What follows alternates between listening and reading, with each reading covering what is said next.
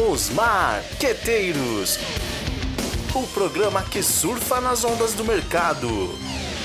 Sejam muito bem-vindos, sejam muito bem-vindas. Esta é mais uma edição dos Marqueteiros. Você que está aí no trabalho, na academia, descansando, pensando no feriado, acomodem-se e venham surfar com a gente nas ondas do mercado. Pessoal, hoje nós vamos falar do emprego dos sonhos em marketing e temos aqui uma convidada super especial, a Patrícia. Patrícia Muritiba, que estará aqui com a gente. E também hoje nós vamos falar aqui com a Samira Rueda, que também é nossa convidada. Mas antes de apresentá-las, eu vou chamar minha colega de bancada aqui, Juliana Gorabi. Olá, Ju, como vai? Tudo bom?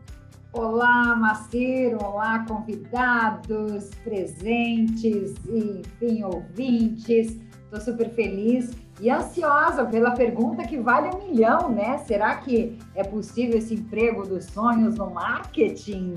Eu tenho cá meus palpites, mas vamos ouvir quem é especialista no assunto e que contrata e que vê essas oportunidades aí se apresentando para falar aqui para gente. Super ansiosa.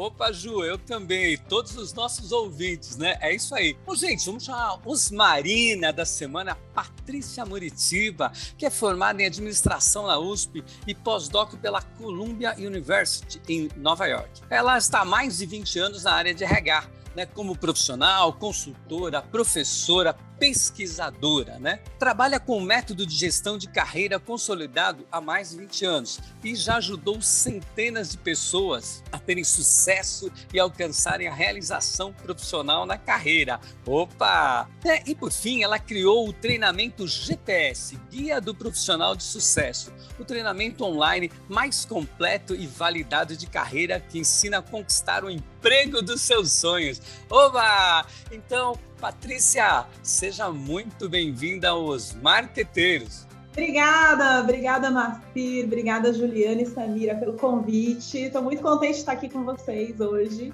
É, sem duas Marinas, gente, que nome é esse, né?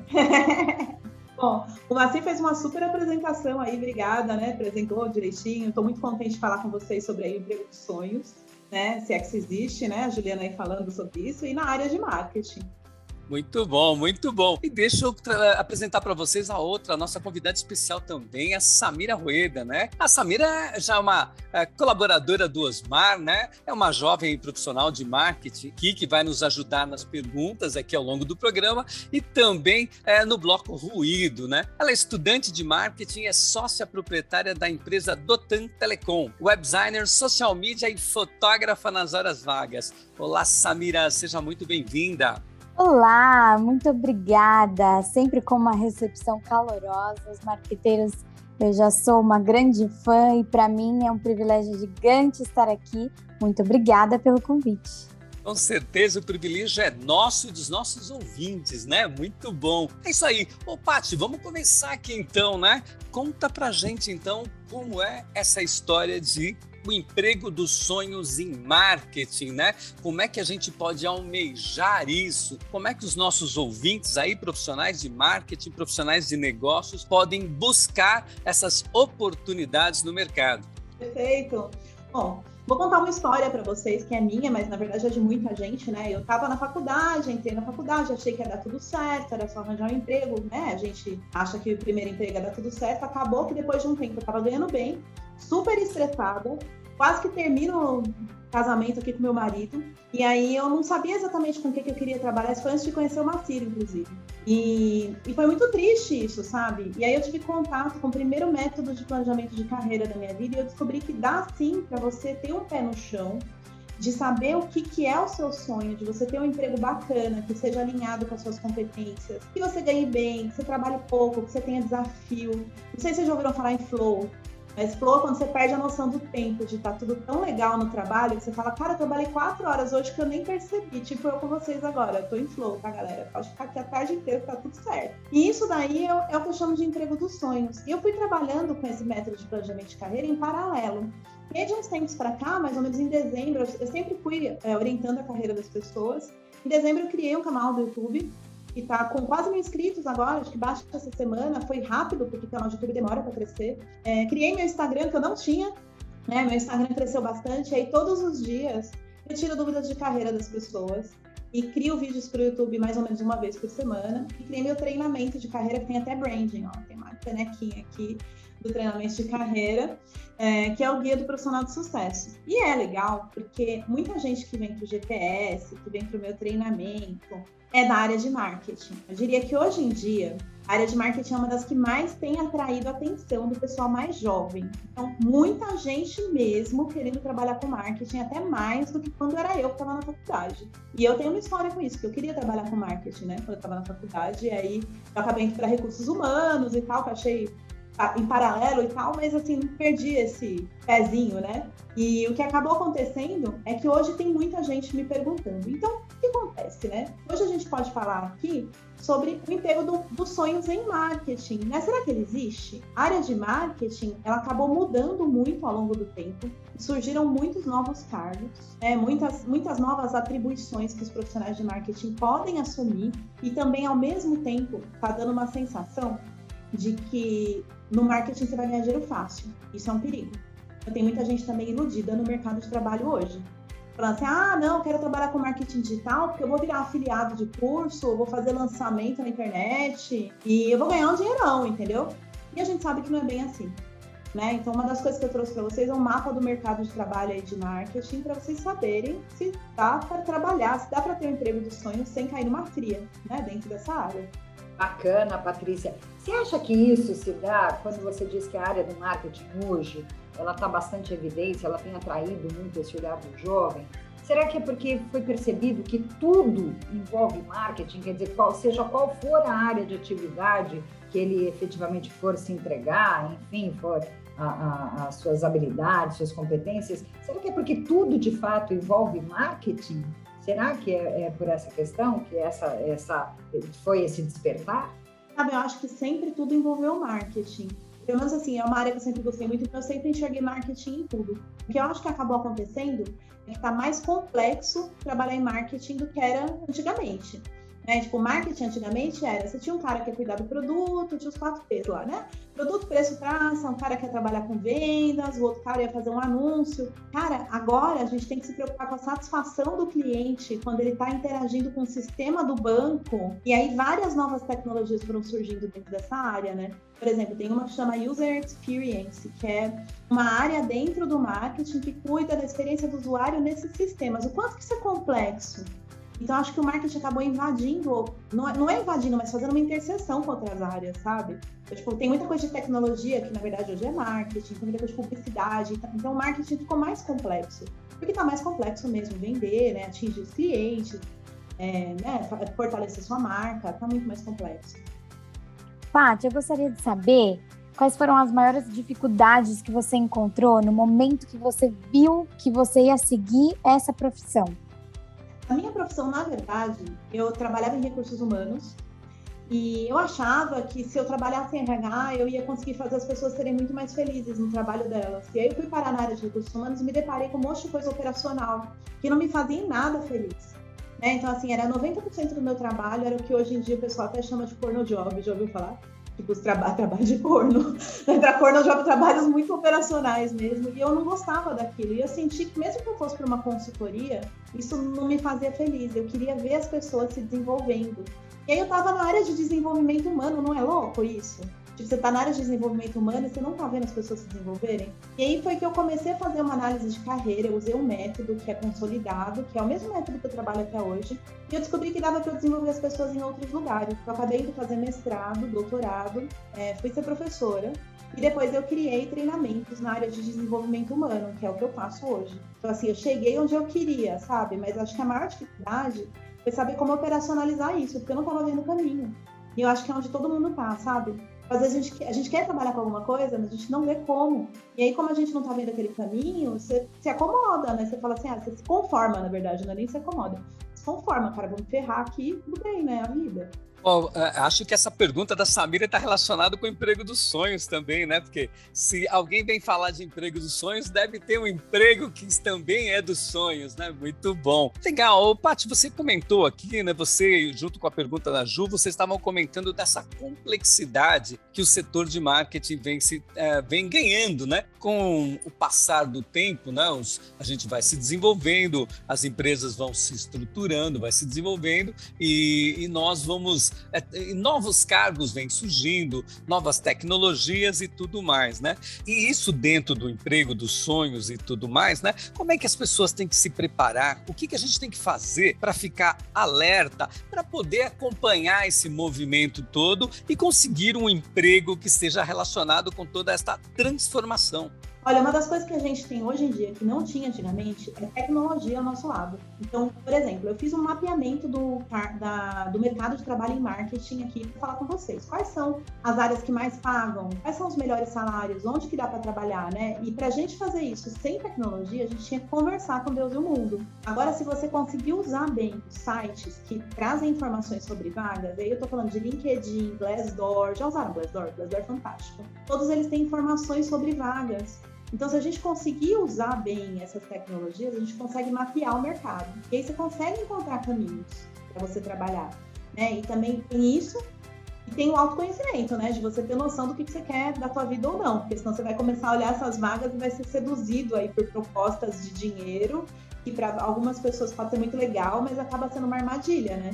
De você ir trabalhar com uma coisa que vai te consumir 15 horas de trabalho por dia, que tem muita pressão, que você tem que gerenciar pessoas, mas de repente é uma pessoa super tímida e não quer gerenciar ninguém, então você não pode ser pego de surpresa, né? Tem que alinhar esse esse autoconhecimento aí que eu chamo até de marca pessoal, isso a sua marca, o que, que você é bom, com as informações que vêm do mercado de trabalho, que hoje em dia está muito mais fácil de você conseguir. Bacana, Patrícia. Você citou na sua fala a questão da felicidade, né? Quer dizer que é possível a gente ser feliz, que é possível a gente enlouquecer trabalhando, mas pelo menos pleno e feliz, alegre, contente, né? E felicidade é, é uma coisa muito subjetiva, né? Porque ela, ela não é um destino, né? Ela é um caminho que envolve, na verdade, a questão claro, da remuneração, da satisfação com aquilo que, que você faz, da, da, da, percepção das pessoas com relação ao seu trabalho, da sua autorrealização, enfim, envolve uma série de questões aí. É, você acha é, que, que com essa questão da, da pandemia, né, isso acabou sendo acelerado? Quer dizer, a gente, começou a perceber que é possível trabalhar em sistema home office, enfim, dedicando tempo a outras atividades, né, que não necessariamente dentro de, de deslocamentos ou dentro de um sistema uh, presencial e tal, e, e, ali, e, perceberam que é possível né, trabalhar da praia, da piscina, da varanda, da sala de jantar, uh, ou mesmo de, de qualquer outro lugar, sem aquele, aquele sentimento de eu, se eu não estou enlouquecendo, eu não estou trabalhando. Né? Quer dizer, se eu não estou estressado, alguma coisa está errada. Você acha que isso acabou mudando, fazendo é, é, é, essa mudança na mentalidade? Acho que tem duas coisas no que você falou, né? É, uma parte é que realmente o trabalho remoto ele era muito mal visto antes, né? Só que agora as pessoas já mudaram essa mentalidade.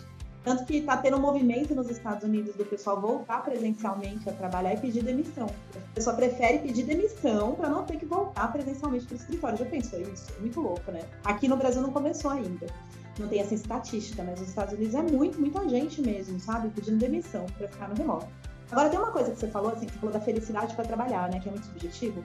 Então, tem um professor do MIT que resolveu perguntar para os alunos dele, tá? O que era ser feliz no trabalho. E aí a gente percebe que cada pessoa responde uma coisa. Para algumas era ter segurança, para poder cuidar dos filhos, para outras era ter muitos desafios. Só que 15 anos depois ele perguntou para as mesmas pessoas, isso não tinha mudado. Então, nosso conceito de felicidade, ele nasce com a gente. E ele não varia assim tanto ao longo do tempo. E às vezes a gente passa a vida toda lutando, quando na verdade o que a gente queria era um trabalho que trouxesse desafios. Era um trabalho onde você pudesse criar um empreendimento, né? Mas você continua sendo funcionário. Era um trabalho onde você tivesse segurança, mas você continua pulando de galho em galho, sendo demitido. Né? Então, essa clareza você conseguir buscar isso, é uma coisa que tem ajudado muito as pessoas a conseguirem ser felizes. E eu, eu tenho a felicidade de ver isso todo dia, porque eu, é isso que eu monitoro, né? No, no, meu treinamento, no Instagram.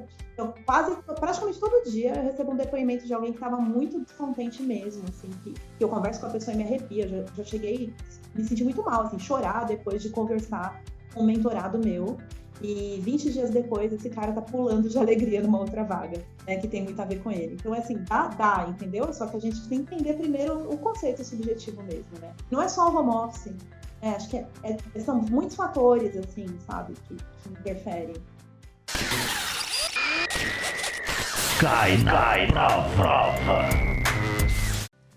Bom, Paty, a gente queria saber o que, que cai na prova, né? O que, que é importante aí. A gente tá, eu ainda estou aqui alerta para descobrir aqui, anotando tudo, o, o, emprego dos sonhos aí. Então, conta pra gente aí o que, que cai na prova, né? O que, que a gente precisaria de fato ficar alerta é, para buscar essas, essas coisas todas que você apresentou para nós aí. Então, que cai na prova, anota aí, galera, que a prova é agora. Brincadeira com vocês. Mas é o seguinte, ó. Se você é um profissional de marketing, você quer seguir uma carreira de sucesso na área de marketing, você precisa ficar esperto com as novas áreas de trabalho dentro do marketing. Marketing não é mais 4Ps, marca, posicionamento e segmentação. É, se você está preso no Kotler, o marketing não é mais o que está lá no Kotler. Apesar de a Kotler ser um livro muito bacana, eu gosto muito, meu de cabeceira aqui. Mas ainda tem muita coisa muito nova que está acontecendo dentro da área que você precisa se atualizar. E eu diria que isso daí se encaixa em quatro grandes áreas. Né? A primeira é o seguinte: os conceitos novos de marketing que vieram das startups. Então, várias startups apareceram com tecnologias diferentes e elas têm tecnologia também para coisas que antes a gente só tratava na área de marketing. Então, por exemplo, se for procurar um emprego hoje em marketing, você vai achar Head of Growth, não sei se vocês já tinham ouvido falar. Cara, é o chefe do crescimento. Na verdade, eles querem crescer o número de clientes e eles trabalham muito com funil de vendas para aumentar o número de clientes. E aí a gente fica até com dificuldade de encaixar isso dentro da área de marketing, mas é marketing, né? É comportamento do consumidor? É. É vendas? É. É um misto de várias coisas de marketing que a gente vê e que está dentro dessa nomenclatura, né? que é o Head of Growth, que precisa entender de como aumentar o número de clientes que aparece. E aí vem as novas tecnologias. Então, por exemplo, inteligência de mercado, que a gente sempre falou bastante, né? Quando você for procurar vaga agora, você vai encontrar como analista de BI, com Power BI, que é como você trata essas informações de Big Data que a gente hoje em dia tem acesso, que a gente não tinha antigamente. Dentro do marketing digital, então, eu listei aqui 10 profissões novas. São profissões que não existiam há muito pouco tempo atrás que quando e várias pessoas que querem trabalhar com marketing vêm conversar comigo não sabiam que existem. Né? Não sei se você já tinha ouvido falar em estrategista de conteúdo. Estrategista de conteúdo é um cara que ganha pelo menos 8 mil reais por mês. E é muito, muito difícil de contratar. Então, assim, é um cargo muito difícil. Se você for estudar para ser estrategista de conteúdo, tem muita demanda e tem pouco profissional no mercado. O que, que esse cara faz? Ele diz o que, que você precisa postar nas redes sociais se você quiser vender mais. É, vou até convidar vocês para seguir um perfil, tem um perfil que chama Holistics, é uma empresa que vende produtos físicos só por redes digitais, ela tem muitos seguidores, eles têm um estrategista de conteúdo. Porque o que eles postam nas redes sociais vai gerar uma identificação com a marca, vai gerar vendas. E até comentei um pouquinho com vocês, né? Tem uma profissão muito engraçada, o nome é engraçado é nugueteiro. Não sei se vocês já ouviram falar. Nugueteiro é um negócio super simples. Cara, é um editor de vídeo. Mas quando que tem interseção disso, né? Edição de vídeo não era bem uma profissão de marketing, mas a partir do momento que você precisa tirar trechos estratégicos de vídeos para postar nas redes sociais, para gerar engajamento, para gerar um buzz em cima de uma marca, e esse trecho tem que ter uma headline estratégica e tem que um propósito de vendas, tem toda um, uma inteligência em cima do fato de você editar um vídeo. E o nogueteiro é o cara que faz isso. O nogueteiro que ganha pouco hoje, ganha uns 3 mil reais, não tem que ganhar muito, tem cara ganhando mais de 20 mil reais. Eu faço parte de uma comunidade de marketing grande. Tem cara ganhando mais de 20 mil reais trabalhando em casa. De, você fala de edição de vídeo? Não, mas é estratégico. É, Patrícia, Patrícia, deixa eu te interromper um pouquinho aqui. Pode? Eu queria te interromper um pouquinho para perguntar para Samira e para Ju se esses nomes são comuns para elas aqui, para a gente poder entender né, tudo isso, se isso faz parte do dia a dia também de vocês. Vamos começar pela Samira aqui, que é, é a mais jovem hoje aqui no Osmar, né? Você e... trabalha com isso, né? É, é isso aí. Fala, Samira. Então, eu confesso para vocês que esse nome para mim é uma novidade mas essa função eu já sabia que existia. Então, esses pontos estratégicos, tanto que hoje nós vemos aí que o que mais engaja nas redes sociais são momentos estratégicos. Então, assim, existia uma palestra, 10 segundos dessa palestra falou uma frase de efeito que, nossa, todo mundo que escuta acha chocante. Eu tenho certeza, já sabia que isso era uma função. Uma pessoa precisa estar atenta. Inclusive, eu já fiz isso algumas vezes sem saber que era uma profissão e eu vi muito resultado. E eu acredito sim que, que essas pessoas elas estão sendo valorizadas e elas estão recebendo um, aí um salário bom, como você disse, 20 mil reais, porque é algo que traz resultado. Uma pessoa que ela vê uma frase de efeito, que gera impacto nela, que faz com que ela deseje viver com aquilo que aquela pessoa está falando, tem que ser valorizado mesmo, tem que receber uma função só para isso. É, é, legal essa coisa do nuggeteiro. Para mim, nuggeteiro era algum, uh, uh, como é que é? Um sommelier de nuggets, né? Do McDonald's, alguma coisa assim. Mas eu achei legal, eu não conhecia também, eu, eu, sabia da função e etc., mas não sabia que tinha um nome, né? E tinha até uma, uma, uma profissão dedicada a isso. Mas é, é curioso isso que você está falando, Patrícia, porque me dá a impressão de que, na verdade, a gente acabou, o marketing acabou conglomerando uma série de atividades do produtor, de, de do jornalista, incorporou esse, é, o editor de vídeo, uh, enfim, o radialista, mas por ele ter uma visão holística do negócio, né, ele ter, é, conseguir fazer a interpretação é, é, daquilo como um negócio, uma ferramenta estratégica para uma alavancagem, até engajamento de um negócio, eu acho que aí mora a diferença desse profissional, que ele não tem a visão apenas do recorte, ele tem a visão estratégica, né, desse, desse recorte, ou seja, o objetivo, né, aquilo é, é o objetivo daquele recorte, né, então é, é trabalhar em cima de objetivos muito específicos, né. E estratégicos, você falou tudo. É, você joga uma estratégia de marketing em cima do negócio que era edição de vídeo, mas agora é marketing, né? É um negócio estratégico para a empresa, um negócio que vende, que gera resultado, né? Muito bom, Paty, interrompi a sua lista aí para tirar essa dúvida com a turma, mas gostaria que você continuasse, por favor. Não, vou colocar mais um, não sei se vocês tinham ouvido falar, porque eu gostei desse. É copywriter. E para mim, copyright é aquele Czinho que aparecia quando a gente tá, tipo assim, marca registrada, né? Copyright de não sei do que. E aí descobri que não era isso. Eu descobri esses tempos, né, que eu comecei a entrar no marketing digital aí por conta do meu canal do YouTube e tal. E o copywriter é a mesma coisa, só que ele não é editor de vídeo, né? Ele é uma pessoa que escreve textos persuasivos que podem ser usados em várias situações. Pode ser numa carta de vendas, no e-mail marketing, mas eles são textos conectados com a estratégia da empresa, com a geração de negócios e que, são, e que usam técnicas de persuasão que eu nem sabia que existiam, que quando eu, fiquei, que eu descobri que existia, eu fiquei com raiva, porque eu falei, caramba, estão usando isso contra mim. E foi mesmo que acontece, né? E aí o copywriter, cara, e assim, um copywriter bom também é um cara que ganha muito bem, assim, porque ele é um profissional que consegue escrever textos estratégicos, né? E a gente não pensava é, nisso como marca. Eu não pensava antigamente, né? Não, não imaginava. Então, Paty, a dica é para você e para os nossos ouvintes, né? Um dos episódios do Os Marqueteiros é justamente sobre copywriter, né? Nós falamos aqui com o Renato Nakazaku e foi muito legal. Não foi, Ju? Lembra do, da, da conversa como foi interessante? Foi, é, na verdade foi uma, uma foi, é, foi muito bacana o papo, porque esclareceu né, diferença do copyright e do copywriter, né?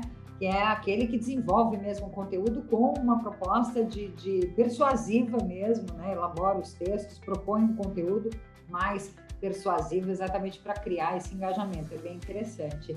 Fica a dica aí, ó. Procura lá Spotify, os marqueteiros, esse episódio que eu não lembro agora, mas vai, vai ouvindo, porque uma hora você chega lá. Vou até eu ouvir, vou correr aqui, logo depois desse já vou escutar já. Com certeza. E aí, Paty, mais alguma alguma coisa que você acha que cai na prova aí, né, para os nossos ouvintes aí? Mais uma que cai na prova, acho que a última que cai na prova, que é bem importante, é assim, a área de vendas, ela já foi uma área, é, eu diria que muito renegada, não foi? Assim, uma época que você ah, é porque o cara é vendedor, então parecia que você ser vendedor era uma coisa assim que quase que denigre a sua imagem, né? A gente pensava em vendedor da Herbalife, a gente pensava em vendedor, né? Mas o que acontece é que a área de vendas começou a acumular muitas tecnologias também de pipeline de vendas, de geração de funil, de gerenciamento de funil de vendas, de KPIs, né, indicadores de performance de vendas, e tornaram essa área também muito mais estratégica e muito mais complexa. Então, o interessante é que vocês podem ver que de todos os cargos que eu falei aqui, ó, tecnologia digital, vendas nas startups, sempre tem uma tecnologia extra que você precisa se especializar se você quiser ser um profissional bom na área de marketing. Né? Então, acaba que não é mais só você fez uma faculdade em marketing muito bem, tá? Tá um ótimo caminho, mas você não pode parar aí, porque você precisa se especializar em alguma dessas tecnologias, porque elas são muito úteis e elas são essenciais hoje. Né? Se você consegue realmente, você quer realmente ter uma carreira dos sonhos aí em marketing, né? Você quer se destacar mesmo. Paty, me tira uma dúvida. Você citou aí algumas profissões que chegaram agora, outras que estão ganhando mais importância depois da pandemia, com o marketing digital. E nós sabemos que a tecnologia só tem evoluído, como você falou, e existem coisas automatizadas que nós não precisamos mais fazer. O que você acha aí que cai na prova que nós não precisamos mais estar no manual e passar para o automático, sabendo que isso vai otimizar o nosso tempo? O que não cai mais na prova, né, Samira? É isso aí. Ah, ela já está querendo facilitar a vida aí. E aí, Pati, mas a Ju pode ajudar também. Podemos pensar aqui o que mais não cai na prova, essas novas. Uma coisa que eu pensei, que eu, eu acho que já foi muito difícil, acho que é meio que nessa linha que você está pensando, né? Já foi muito difícil, mas hoje é muito mais fácil. E até por ser tão mais fácil, se você for seguir carreira nisso, você vai ganhar menos dinheiro, né? Que é designer. Sim. E eu acho isso uma judiação, porque o que acontece? É, eu trabalho com uma designer que faz o design dos meus vídeos do YouTube. E ela é fantástica, ela é maravilhosa e ela é muito diferenciada. Mas para design simples, por exemplo, de redes sociais, você vai fazer um e-book, você vai fazer um. É, você precisa de um design de uma capa, né? Você precisa de um design de uma propaganda. É, isso foi automatizado, porque hoje tem sites, por exemplo, softwares, por exemplo, o Canva, que é bem famoso, né? Ele é, um, ele é uma das, inclusive, das maiores startups é, do mundo, com maior valor de mercado, agora está dando notícia disso, criada é, por, por uma designer, né? Que acabou automatizando quase isso, porque, tipo, é teoricamente é a proposta do negócio, né? Qualquer pessoa pode fazer um designer profissional. E, e, pode, é relativamente fácil. Quando que antes era muito difícil, você estava no Photoshop, e aí, ai meu Deus, não sei mexer no Photoshop, né? E agora, de certa forma, tá muito fácil. Ai, Paty, não fala isso, eu sou web designer, é a minha profissão também.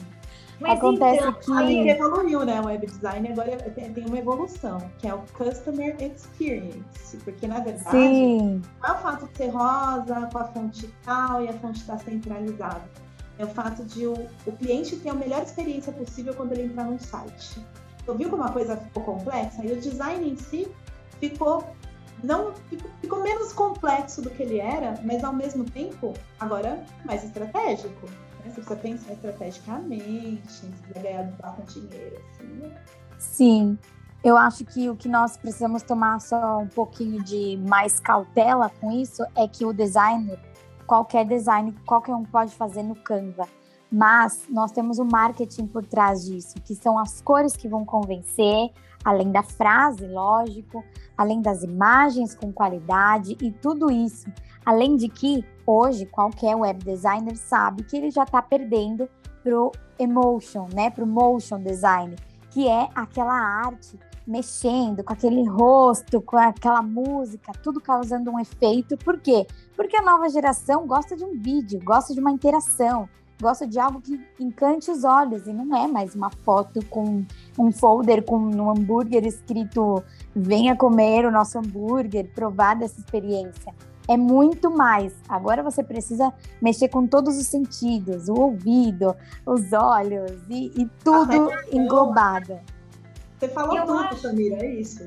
Pegando até carona nisso que a Samira está falando, eu acho, acho que, na verdade, esses templates, essas coisas prontas, elas democratizaram para aqueles pequenos e médios negócios que não tinham aporte para investir num designer, numa coisa mais personalizada e tal. Acho que meio que pasteuriza um pouquinho, né? E eu acho que a figura do designer ele vai, na verdade, revolucionar e dar uma cara diferente não vejo uma perda de espaço aí, mas eu acho que é uma especialização que de repente fique restrita aos grandes, né? A, a quem de fato quer Sim. fazer diferença, mas de qualquer modo os templates democratizaram, assim como as Sim. próprias redes sociais democratizaram também a, a, a publicidade e tal, né? Pra, podendo ser, ser oferecida para pequenos e médios que antes não tinham acesso a esse tipo de, de, de projeção.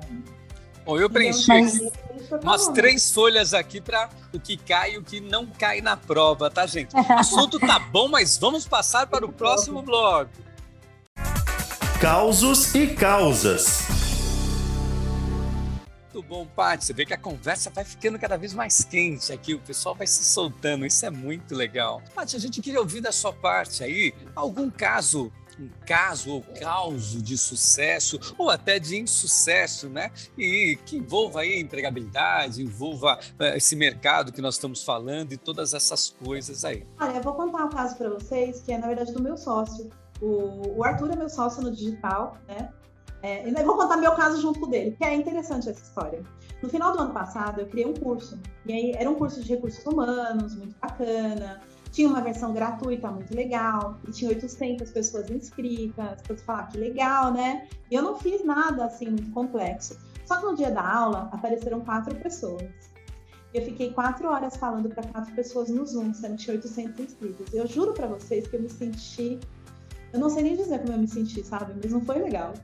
E aí, quando terminou essa aula para quatro pessoas, ainda eram quatro pessoas que nem estavam muito afim de estar ali, sabe? Elas apareceram meio assim, ah, deixa eu ficar aí, né, tal. E aí terminou, eu tava muito deprimida e me ligou um amigo, um aluno meu. Ele me ligou porque ele me ligou assim do nada para pedir um favor de outra coisa. E eu falei assim, ah, quer saber? Eu preciso desabafar. Eu tô me sentindo péssima, eu tô, eu tô me sentindo horrível.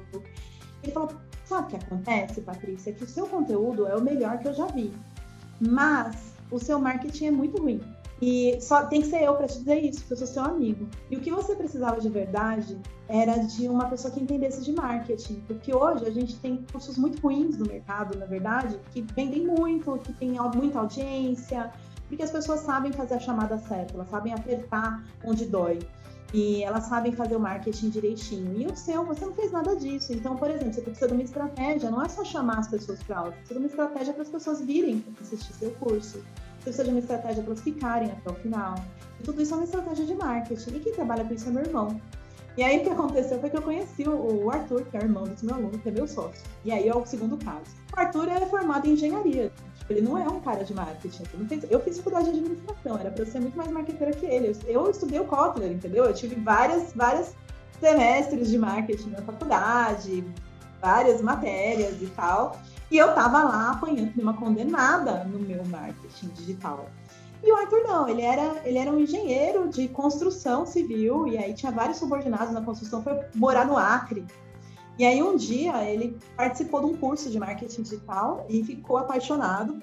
Falou, cara, eu quero trabalhar com isso. Eu devia ter entrado na faculdade disso, eu não entrei, eu quero trabalhar com isso. Será que dá? Ele largou tudo, tinha uma grana guardada, saiu do Acre, voltou para São Paulo, largou tudo e, e, foi, e achou uma coisa para fazer dentro do marketing, né? Então, ele foi ser gestor de tráfego, que é uma das coisas que você, é, no curto prazo, dá para você ganhar mais dinheiro para se sustentar em paralelo enquanto você leva uma outra carreira, né?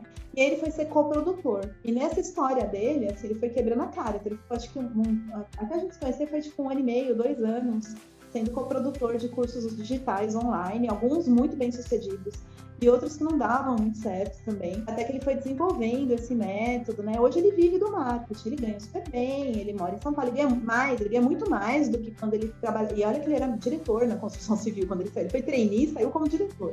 É, e hoje ele ganha muito mais no marketing, trabalha com o que ele gosta, está sempre se desenvolvendo. Então é um caso de sucesso. Até para provar que dá para a gente trabalhar com o que a gente gosta, às vezes você nem vê se muda de ideia mais para frente, né? trabalhava com ele dinheiro, mudou de ideia, tal, investiu, né? E aí deu tudo certo. E é um cara muito, muito assim, vive do marketing hoje, né? Tem várias especializações lá dentro e tal. Enfim, e aí depois que juntou aí a história de eu conhecer o Arthur, É, meu primeiro curso tinha 700 pessoas ao vivo comigo, no segundo a gente tinha 1.200, no terceiro curso que a gente fez agora esse ano tinha 1.500 pessoas assistindo, elas assistiram os cursos, elas ficaram até o final. E eu não dei mais aula para parede, porque eu brinco com ele que eu só não queria isso, entendeu? Eu não queria mais dar aula para parede. E, deu, e foi ótimo, entendeu? É o mesmo curso, a mesma Patrícia, lógico que com vários ajustes de público-alvo, de estratégia, né, de comunicação. Mas é muito bacana isso, assim, o que acontece quando, quando o marketing entra na jogada, sabe? Que ele não estava e aí ele entrou na jogada. Uh, ô, Paty, você teria um exemplo para a gente, assim, dos seus alunos, desses seus mentorados aí, é, que seja um caso de sucesso aí, como a gente falou, algum caso engraçado, né, dessas pessoas todas que passaram aí por, é, por essas técnicas, por essas mentorias, para a gente entender aqui, né, internalizar essas coisas aqui ou não. É o caso do meu aluno que ganhava 400 reais e o próximo emprego dele na sequência foi 8 mil reais por mês? Acho que é um bom caso. É, eu, que eu quero saber. Muito me interessa, muito me interessa. Não, agora eu quero ser aluna também. Faltando um ano para se formar? Então, o que aconteceu? É, esse, esse, menino, né, ele fui acompanhando a carreira dele durante um tempo tal, e, e é isso que eu falo do design. Ele queria, ele, ele, tinha um design muito bom, apesar dele fazer o curso de engenharia, o design dele, ele nasceu para isso, cara. Ele é muito bom de design. Ele, ele super manja, e aí ele começou a trabalhar com página, começou a trabalhar com várias coisas, e ele começou, ele tinha um estágio, ele ganhava 400 reais por mês, ele montava páginas, ele fazia design, fazia social media e tal. E aí ele começou a tentar entender qual era a tecnologia envolvida dentro dessa área, né? Porque realmente, assim, ele se, ele se matava para fazer um e-book. Aí você ia lá, baixava o modelo no Canva, ele entregava para o cliente, o cliente falava, ah, gostei mais desse. Que ódio, né? Tipo, como é que o cara gostou mais do, do Canva? Que ódio. E aí ele começou a entender que, na verdade, existiam umas tecnologias envolvidas com isso. E aí o que eu passei para ele fazer, inclusive, foi, você vai tentar descobrir quem é o melhor do mundo na sua área a melhor área, do, a melhor faculdade do mundo, o melhor estudioso do mundo na sua área. E ele é que chegou no termo de user experience, que na verdade é o uso do design para melhorar a experiência do consumidor. Por exemplo, você está numa página da web, você quer comprar um negócio, o botão da compra não funciona e está lá embaixo. Você tem que dar scroll no texto todo, o botão da compra está embaixo. Então, por que você não bota o botão em cima? É, por que você não bota na cor X? A emoção que tal cor passa que faz as pessoas comprarem mais, ou que faz comprar menos. Tem toda uma tecnologia disso.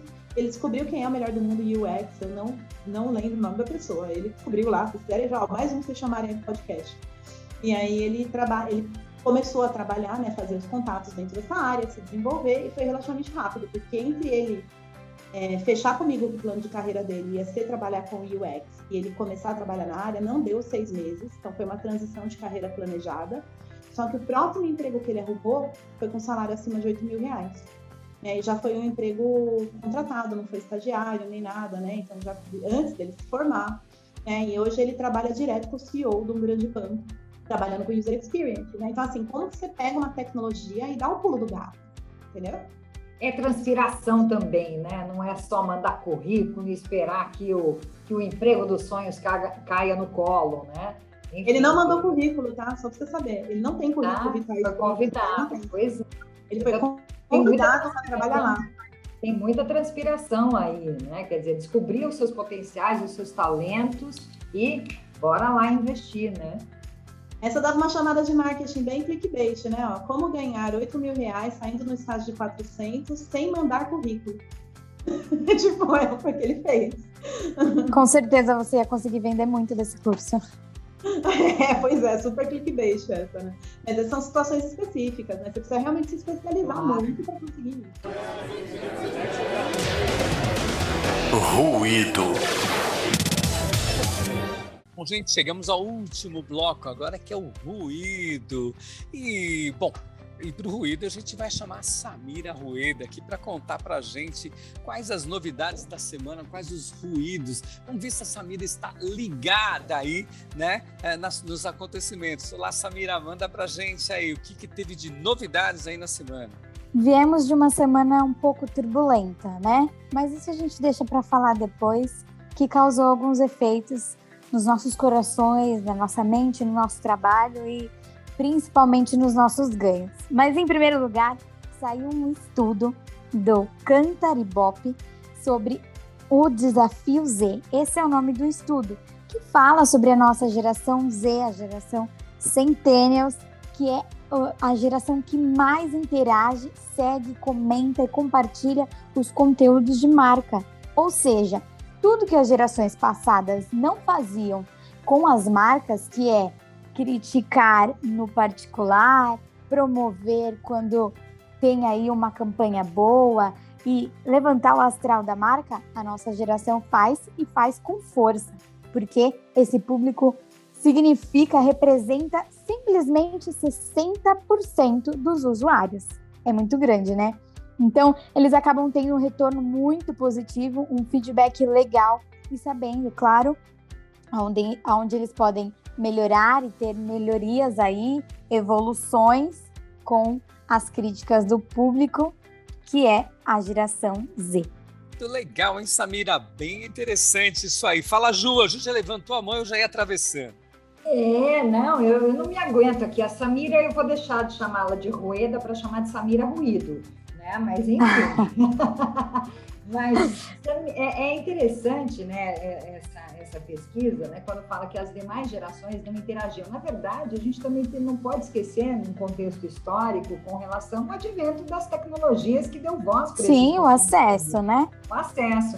É, é interessante a gente observar isso, mas tem também pensar que talvez essas outras gerações não tenham sido educadas, entre aspas, né, pelo Sim. fato de não terem essas ferramentas de vozes, né, tão eloquentes assim, que ganhasse essa repercussão. Mas é interessante a gente observar, né, como o jovem hoje ele acaba sendo bastante o foco das marcas, exatamente por esse comportamento de compartilhar, né, histórias, experiências Sim. com as marcas e como isso tem, tem sido bastante frequente. O intuito dessa pesquisa é mostrar que todos nós temos acesso, mas a geração que mais interage é a geração Z. Pode ser porque eles foram criados, né, dentro da tecnologia, mas o acesso tem para todos, a interação é maior deles, né? Então é isso que que a Cantar e Bop quer mostrar para o nosso público. Eu já ia pedir para Patrícia aqui fazer um comentário aí dessa questão do emprego dos sonhos e essa geração Z com todas essas características que a gente está ouvindo aqui de, né, da Ju, da, Samira. Então, eu vou dar uma opinião para vocês que é, é, assim, bom de opinião que vocês não precisam concordar, tá, gente? assim, é, é opinião mesmo. Porque todos os, todas as pesquisas, né? Todo, na verdade, as pesquisas não, mas assim, tudo que a gente ouve na mídia às vezes fala o contrário, né? Eu não vejo tanta diferença entre geração assim quanto a mídia coloca. É, eu, eu, acho que é, é, mais uma questão não da, gera, da, geração, mas da idade que você tem na vida, né? De, da preocupação que você tem que é quando você tem 18 anos, quando você tem 15 anos. Que são as, as diferentes gerações agora é, é tipo 15, 18, 20 e poucos, né? E 25, 30 é uma, e a gente que tem mais de 40 é outra, né? Mas eu acho que as preocupações mudam e o jeito como você enxerga o mundo mas não é exatamente porque você tá numa geração, é porque você tem 18 anos, entendeu? E tipo assim, com 18 anos você não, às vezes não tem filho ainda. Então a sua preocupação é outra, né? Você, tem, você não tem tanta informação. Eu fico lembrando quando eu tinha 18 anos, eu tinha as mesmas preocupações que os meus alunos de 18 hoje, é a mesma coisa. Eu fico lembrando quando eu tinha 15 anos, eu tava com um primo de 15 esse fim de semana, a mãe dele falou: orienta a carreira dele, né? Lá vamos nós ajudar o primo. Cara, quando eu tinha 15 anos, eu acho que eu era mais descabeçada do que ele. E assim, tem gente mais descabeçada e menos descabeçada, sabe? No, na média da descabeça. e aí, eu não, eu não sei, sabe? Eu não, eu não sou muito fã, assim, de, de pensar, ah, a geração X é assim, sabe? O que aconteceu com essa geração, a galera que fica no celular. É, eu, eu acredito que é mais uma questão da idade que você tem, assim, da preocupação que você tá. Bom, Paty, é legal essa, esse, esse, essa indagação que você está trazendo, né? Porque uma das nossas principais características de um profissional de marketing é justamente entender o cliente, né? Então, opa, fica a dica para a gente, é, enfim, não se deixar levar por esses rótulos e para a gente correr atrás para de fato entender o que está acontecendo. Muito legal. E aí, Samira, qual que é o segundo ruído que você traz para a gente aí? O segundo ruído é famoso e polêmico. Essa semana, o WhatsApp lançou uma lista de negócios próximos, que é uma lista que eles lançam no WhatsApp Business para que você encontre aonde existe um profissional da área que você quer buscar mais perto de você. Essa atualização foi feita apenas como teste para São Paulo e se der certo, se for algo que realmente for bem usado e, e tiver um feedback bom dos usuários, ele vai expandir para as outras cidades. Mas por enquanto, como nós somos aí a capital, vamos usar para São Paulo apenas.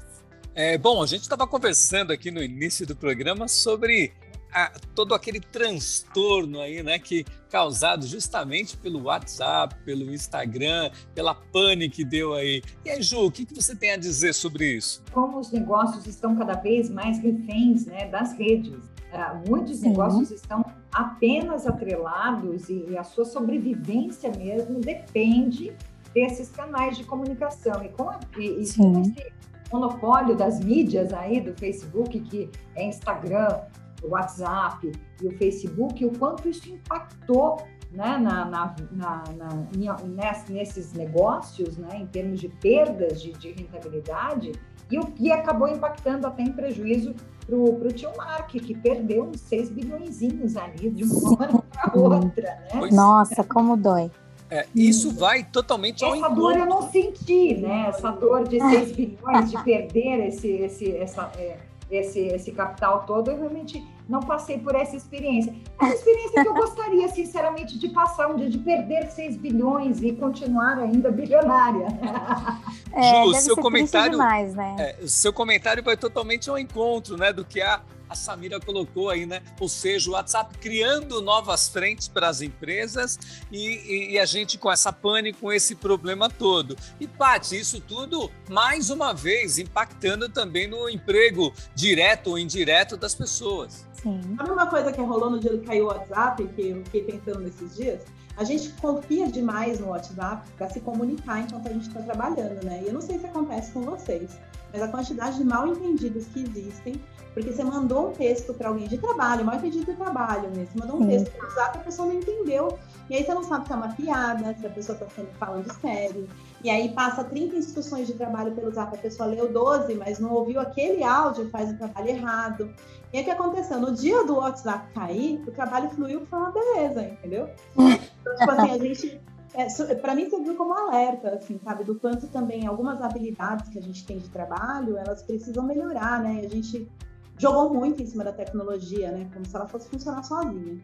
Né? Como se a gente não precisasse aprender a se comunicar. Sim. Muito bom, muito bom. E aí, Samira, tem mais alguma novidade da semana para nós? Mais algum ruído? Só gostaria de destacar que eu citei aqui para vocês que eu sou a defensora do Telegram. E muitos usuários já, já usavam o Telegram para se comunicar, principalmente nas empresas.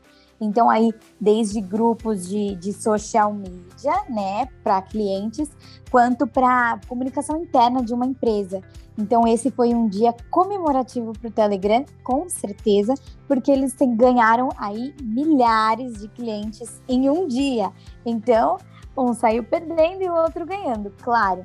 Mas também foi um grande impacto para todos que têm aí o Instagram como, como trabalho, né? Porque existem aí, existe um blogueiro que tem uma agência e todos eles são contratados por causa do trabalho do blogueiro. E se o Instagram não funciona, ninguém trabalha. O que, que acontece? Gente, eu fiquei perdida. Então... Eu posto todos os dias no Instagram. Tem um crescimento de 30, 40 pessoas por dia lá. Meu Deus! Eu imagino. E sabe o que aconteceu no Telegram, Samira? Naquele dia, entrou 40 pessoas no meu canal do Telegram, que é um canal que eu não movimento tanto, assim, eu movimento muito mais Instagram. Naquele dia fez, bum, 40 pessoas lá dentro. Tá vendo? E agora você tem um contato mais próximo, claro, pelo Telegram, porque é um acesso direto, né? A pessoa consegue se comunicar diretamente com você. Então, abre fez diferença olho, assim. WhatsApp, abre, o, abre o olho. Vamos lá, Samira. Traz pra um gente, então, já. a última, a última da semana aí, por favor. O nosso último ruído é a Alexia, famosa assistente virtual. Ela está agora sendo uma assistente de marketing digital. Então, o que você pode fazer? Você pode registrar a sua empresa pela Alexia e, e, registrar uma interação. Então, quando um cliente final, um usuário de Alexia, for fazer uma pesquisa por exemplo, de algum serviço e o serviço é o seu, ela vai dar algumas dicas citando você como fonte para crescer os seus clientes. Ótimo, né? RP é isso? É como se fosse um RP. Na verdade, ele cria uma pauta, pelo que eu entendi, ele vai criar uma pauta jornalística e vai citar você como uma referência ali dessa, dessa, dessa, dessa, desse mercado, dessa área, é isso? Isso, acredito que seja dessa forma. Ele vai usar o seu serviço como um exemplo para que a Alexia faça você conhecer a sua empresa.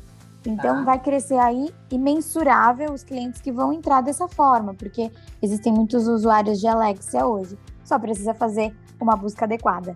Olha que bacana. Então, na verdade, até a Alexia, né, tem um plano de carreira. Ela agora é PR. Muito legal. E que fiquem alertas aí os assistentes, apenas assistentes, né? E que comecem a pensar seriamente em, em aprender a programar as Alexias, aprender a fazer esse trabalho aí, né? Que pouco a pouco vai, vai substituindo trabalhos mais mecânicos, vamos dizer assim, né? Isso vai impactar, né, Paty? Vai mudar também. É mais uma outra vertente da tecnologia. Eu fiquei imaginando um gestor de marketing, um diretor de marketing que agora ele precisa se preocupar em usar a Alexia como canal de comunicação com o cliente, né? Porque imagine a pessoa tá em casa e quebrou a geladeira. Alexia, como é que eu conserto a geladeira? De acordo com a Electrolux, né? Se você, se a geladeira tá com tal coisa, tá, cara, foi, foi o da Electrolux, é, uma, é um fortalecimento da marca, né? Não foi o da Brastemp que te respondeu na Alexia. Então você precisa pensar em como um canal de comunicação. Cara, é mais um mais uma pulguinha aí, profissional de marketing, pensar na carreira dele, né? Para coçar a cabeça Oba, muito bom, muito bom. Gente, a conversa tá muito boa, mas chegamos ao final aqui dos marqueteiros. Gostaria muito de agradecer vocês aí pela participação, né? A Samira, a Patrícia, a Ju. E eu vou passar aqui a palavra primeiro para Samira, depois para a Ju, depois para a Paty, fechar os marqueteiros de hoje e dando um super mega obrigado para vocês por esse bate-papo tão legal. Vamos lá, Samira. Queria agradecer a essa equipe maravilhosa, dar um conselho para você, telespectador, dizer para você parar de perder o seu tempo, deixar de ter um tempo ocioso e consumir um conteúdo de qualidade, que é os marqueteiros.